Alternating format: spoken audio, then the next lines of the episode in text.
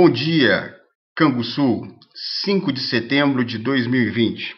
Eu sou o professor Max, professor de ciências, e nós estamos começando o nosso podcast.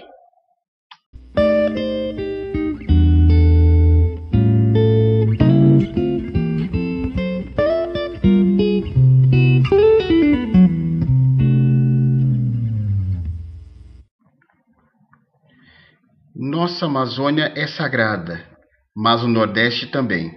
Gritou-se a dor da queimada, para a dor da seca não tem.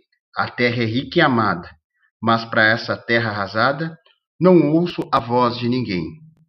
Com as palavras e a frase de Gibson Medeiros, nós iniciamos o nosso podcast nesse dia 5 de setembro, dia em que é celebrado o Dia da Amazônia.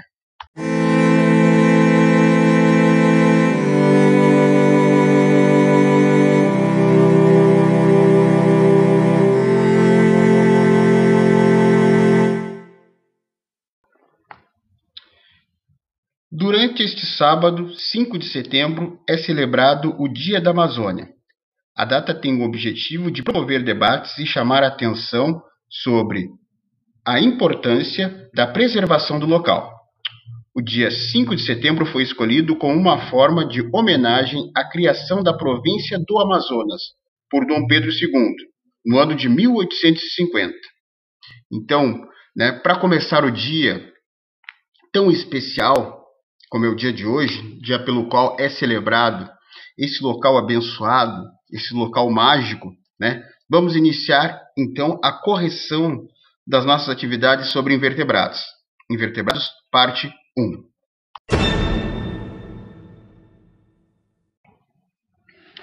O nosso assunto de hoje é para a turma do sétimo ano. O assunto é reino animal. Os animais são seres pluricelulares, eucariontes e heterótrofos. Pluricelulares porque são constituídos por várias células. Eucariontes porque têm um núcleo definido. E heterótrofo porque depende de outras formas de vida para sobreviver. Os animais, eles podem ser invertebrados e vertebrados. Vamos começar pelos invertebrados. Os invertebrados não apresentam crânio e nem coluna vertebral. E aí, no caso, eles estão classificados em vários filos. Vamos começar pelos poríferos. Os poríferos são seres que apresentam um corpo constituído por poros. São conhecidos como animais filtradores. Podem viver tanto marinhos, né, na água salgada, ou na água doce, mas a grande maioria são marinhos portanto, encontrados em mares e oceanos. São conhecidos como animais filtradores. A água, ela entra pelos seus poros, cheia de nutrientes. Quem são esses nutrientes? Plânctons, representado pela figura dos zooplânctons e pelos fitoplânctons. Zooplânctons, para quem não sabe, são pequenos animais aquáticos. Eles são tão pequenos que eles não conseguem se coordenar na água.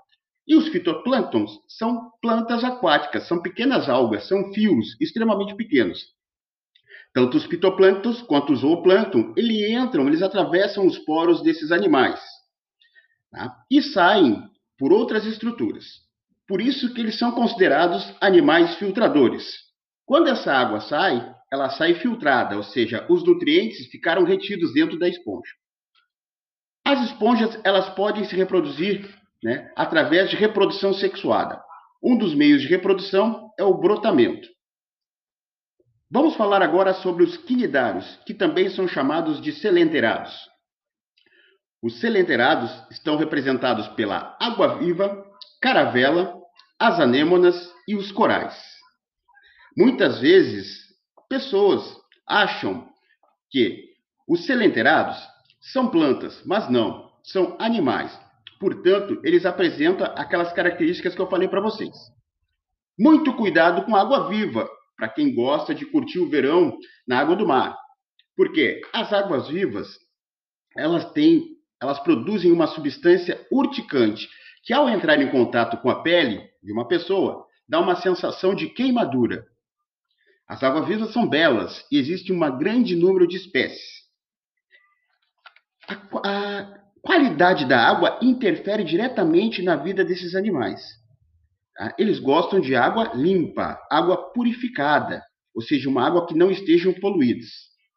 Portanto, o grau, o índice de poluição da água pode interferir diretamente na vida desses seres.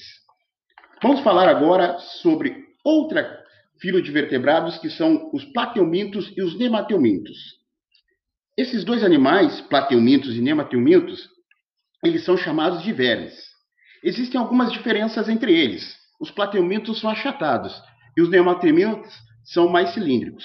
Eles podem ser de vida livre ou podem ser parasitas. Quando eles são parasitas, eles gostam de se alojar no intestino e causam um tremendo mal-estar às pessoas. Agora vamos falar sobre os anelídeos. Os anelídeos estão divididos em três grupos: oligoquetas, poliquetas e irudíneos. Oligoquetas são as minhocas, animais que apresentam o corpo constituído de anéis. As minhocas, para quem não sabe, são animais hermafroditas. O que, que significa isso, hermafroditas? Apresentam os dois aparelhos reprodutores, o masculino e o feminino. As poliquetas. Poliquetas não são muito conhecidas, são animais que gostam de viver na água. Vamos falar também sobre os irudíneos. Irudíneos, para quem não sabe, são as sanguessugas. São animais hematófagos que se alimentam de sangue. A sanguessuga, quando entra em contato com a pele, né, se puxar ela, tá, pode ficar cerdas né, na, presas na pele. Então, a melhor maneira de tirar uma sanguessuga da pele é colocar uma brasinha, acender um palito de, de fósforo. Quando ele queimar, ainda com brasa vermelhinha, encostar nela que ela rapidamente ela já vai soltar. Vamos falar sobre, agora sobre os moluscos. Os moluscos podem ser tanto terrestres quanto aquáticos. Vamos falar sobre os gastrópodes. Os gastrópodes estão representados pela figura do caramujo e do caracol. Alguns países, até mesmo aqui no Brasil, restaurantes considerados chiquérrimos, o que, que eles fazem? Eles vendem caracóis, caracóis como prato principal, na imagem do escargot. É uma fortuna, só não sei que é bom. Não, não, me, não me desperta a vontade em provar esse prato. Já os cefalópodes, eles são animais que apresentam né, pés ligados à cabeça. O piolho não. Pés ligados à cabeça. Céfalo. Céfalo. Significa céfalo, cabeça. Podes, pés. Estão representados pela lula e polvo. E os bivalves? Os bivalves são molúsculos, né, que apresentam valvas tá? como conchas. Nós temos os mariscos, os mexilhões e as ostras, que também podem ser utilizadas na alimentação. Nas ostras também ocorre a formação das pérolas. Agora vamos falar sobre os artrópodes, animais que apresentam o corpo e as patas articuladas. Estão representados pelos crustáceos, que são artrópodes aquáticos. Exemplo, camarão. Eu adoro camarão. Tá? Mas tem muito, eu tenho muito conhecidos que não gostam de camarão. Também temos os insetos, que são artrópodes que apresentam três pares de patas, como abelha, mosca, mosquito. Temos os aracnídeos. Alguns aracnídeos entram na lista de animais peçonhentos, como aranha e escorpião. E temos os ácaros também, que são aracnídeos menores. Temos os miriápodes. Já ouviram falar em miriápodes? Acho que sim, mas não com o nome de miriápodes. Lacraia, centopeia entram na classe dos miriápodes. Vamos falar agora sobre os equinodermos. Equinodermos. Hum, nunca ouviu essa palavra? Ah, mas você já ouviu falar na estrela do mar. A estrela do mar nada mais é do que um equinodermo. Também entra nessa classe os ouriços e os pepinos do mar e os lírios do mar. Gente, esse foi nosso podcast relacionado a animais invertebrados. Eu agradeço a presença de vocês. Daqui a pouco vamos entrar né, para a correção numa bateria de questões que eu passei para os alunos. Até daqui a pouco.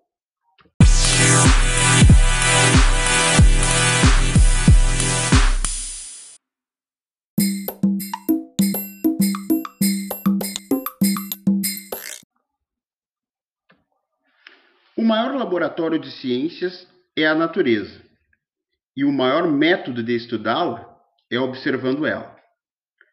Com a frase do pensador Herbert Alexandre Galdino, vamos iniciar nossa correção né, sobre invertebrados, parte 1. Porque eu dividi essas questões em duas partes. Invertebrados, parte 1, tem uh, quinidários e poríferos. E no invertebrado, parte 2, temos os outros invertebrados, como os molúsculos, como os artrópodes e assim por diante. Então, vamos iniciar nossa correção sobre invertebrados, parte 1. A primeira questão é: as esponjas do mar vivem exclusivamente no mar? Bom, gente, as esponjas, a grande maioria das espécies vivem no mar. A grande maioria são marinhas. Mas existem algumas espécies que são de água doce, portanto, que nós podemos encontrar em rios e lagos. Tá ok? 2. Por que as esponjas do mar são chamadas de sésseis? Bom, gente, elas são chamadas de sésseis porque elas vivem sobre um substrato. O que, é esse substrato? Pode ser o fundo do mar não muito profundo, né? Uh, sobre alguma rocha, sobre até mesmo alguns corais. Essas espécies sésseis não são né, consideradas sésseis. Para ser consideradas sésseis, tem que viver sobre um substrato. Tá? Como pode ser a reprodução dos poríferos? Bom, a reprodução dos poríferos pode ocorrer de duas maneiras. Algumas espécies de poríferos apresentam a reprodução assexuada. Tá? Como, ocorre essa, como pode ser essa reprodução assexuada? Ela pode ocorrer por brotamento, né? brotamento, ou seja, de uma esponja mãe surgem brotos, esse broto, quando ele atinge um determinado tamanho, ele se desprende da mãe e cai no substrato próximo a ela. E aí começa a se desenvolver até tornar uma esponja adulta. O outro processo é a gemulação, que é muito comum nas esponjas de água doce, essa gemulação. O que são gemulações? São aglomerados de células produzidas pela esponja mãe. Quando acontece um período de estiagem no qual a água do rio ou lago seca ou baixa muito nível, o que, que acontece? Essa esponja, ela libera essas gêmulas e ela se desintegra. A esponja mãe se desintegra e aquelas gêmulas elas ficam ali, naquele ambiente meio úmido, ficam quase uma espécie de hibernação, elas ficam em repouso. Quando a água do rio ou do lago volta a, a, né, a encher, volta ao seu nível normal, que, que acontece? Essas gêmulas elas passam a sofrer metamorfose e a se transformar-se em novas esponjas. Tá ok? E também tem esponjas que se reproduzem sexuadamente. Tá? Nesse processo de reprodução sexuada, existem esponjas que produzem o gameta masculino, o espermatozoide. Esse espermatozoide, que é produzido pelos coanócitos, que são células especiais, eles são lançados na água. Através do fluxo da água, da corrente da água, esses espermatozoides vão chegar a uma outra esponja, na qual eles vão penetrar nos poros chegando até o óvulo. Espermatozoide e óvulo acontece o quê? A fecundação. Dessa fecundação vão ser formados larvas. E essas larvas vão sair por um orifício dessa esponja chamado ósculo. Essas larvinhas elas vão cair sobre um substrato e nesse substrato elas vão passar a se desenvolver, a crescer até se tornar-se uma esponja adulta. Existem também esponjas hermafroditas, ou seja, esponjas que produzem o gameta masculino, o espermatozoide, e também o gameta feminino, o óvulo. Só que o processo de produção de espermatozoide e óvulo ocorre em épocas diferentes. Portanto, não ocorre a autofecundação, como é o caso das tênias, tá? Vamos para a próxima questão, então, turma. Vamos para a próxima né, questão. Uh, classifica as esponjas quanto ao reino e ao filo. Bom, as esponjas pertencem ao reino animal, sem nenhuma dúvida. E ao filo, filo dos poríferos, né, que são animais invertebrados que apresentam no seu corpo uma enorme quantidade de poros. Próxima questão. Por que as esponjas são chamadas de animais filtradores? Bom, a água que entra nos poros né, das esponjas elas apresentam uma grande quantidade de nutrientes. O que, que pode ser esses nutrientes? Podem ser plânctons, podem ser zooplânctons ou fitoplânctons. O que, que são zooplânctons? São pequenos animais aquáticos. Tá? O que, que são fitoplânctons? São pequenos vegetais aquáticos. Esses plânctons são tão pequenos que eles não se coordenam. Né? eles não têm força de, de querer ir direção, na direção que eles querem. Então, a água, a corrente da água é mais ou menos que comanda o sentido por onde eles vão andar. E essa água cheia de nutrientes, ela entra na esponja através dos poros, né? Os, as esponjas filtram essa água, ou seja, fica retido os nutrientes, e na hora que vai sair a água, sai apenas água, tá? Porque uma boa quantidade de nutrientes ficam retidos dentro do corpo da esponja, por isso que elas são chamadas de filtradores, tá? Elas filtram a água e o material nutritivo fica retido dentro do corpo delas. Uh, a 6. Vamos para a questão 6. Escreva o nome de um personagem infantil muito famoso que faz parte dos poríferos, o Bob Esponja. O Bob Esponja, ele é uma esponja do mar, né? Ou seja, o criador do Bob Esponja, ele eh, criou um desenho baseado, o formato do, do, Bob Esponja lembra uma esponja de cozinha, né? Aquela esponja tradicional de lavar louça, né? Amarelinha e tudo. Agora imagine, é um desenho infantil. Se o criador desse, de fato, ao Bob Esponja um formato de uma esponja do mar, como ela é, né? As crianças não iriam entender, né? Não iriam entender. Ué, Bob Esponja por quê? Não parece uma esponja. Então, ele usou uma esponja do mar, mas com o formato de uma esponja sintética, ou seja, uma, uma esponja industrializada, uma esponja de cozinha. Tá ok? o desenho do Bob Esponja ele é ótimo, assim, ó, para quem tá para educação infantil para falar sobre a vida aquática, né? Tem várias formas de vida ali, tem quinidários, tem esporíferos, né? Tem plânctons. Então é um desenho muito bom, tá? É um desenho que pode ser considerado educacional. Sete. Cite três exemplos de quinidários. Vamos lá, três exemplos de quinidários. Ah, os quinidários eles se dividem em medusas e pólipos, né? Então vamos, né, vamos dizer assim. Uh, então vou citar os exemplos: água viva, tá? Que também pode ser chamada de medusa, uh, as hidras, os corais, tá? E as anêmonas. Olha, se tem quatro aqui, até exagerei, se tem quatro para vocês, tá bom? Oito. Como os quinidários também podem ser chamados. Bom, os quinidários eles também podem ser chamados de selenterados, gente. Então, quando vocês escutarem a palavra selenterados, vocês já sabem, se refere-se a quinidários. 9. O que causa a sensação de queimadura na pele do ser humano ao entrar em contato com a água viva? Bom, elas apresentam, elas possuem células que produzem um líquido urticante, esse líquido urticante, ele vai criar essa sensação de queimadura. E dependendo da espécie de água-viva, pode deixar até cicatriz, como se fosse de fato uma queimadura. Ok? 10. Vamos para 10. Atenção, 10. E acho que é a última, né? Invertebrados, parte 1. Qual o percentual de água aproximadamente que constitui o corpo de uma medusa. A medusa, como eu falei para vocês, também chamada de água viva, né? Ela, ela é composta aproximadamente por 98% de água. Então, 98% do corpo da água viva é constituído por água. Por isso que o nome dela é água viva, tá?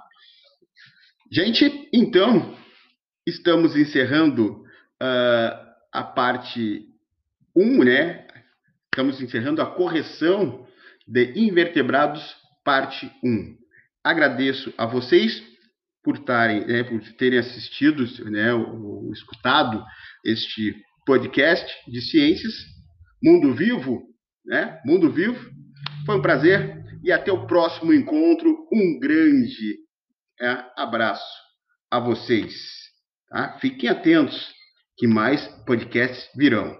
Ok? Grande abraço. Tchau.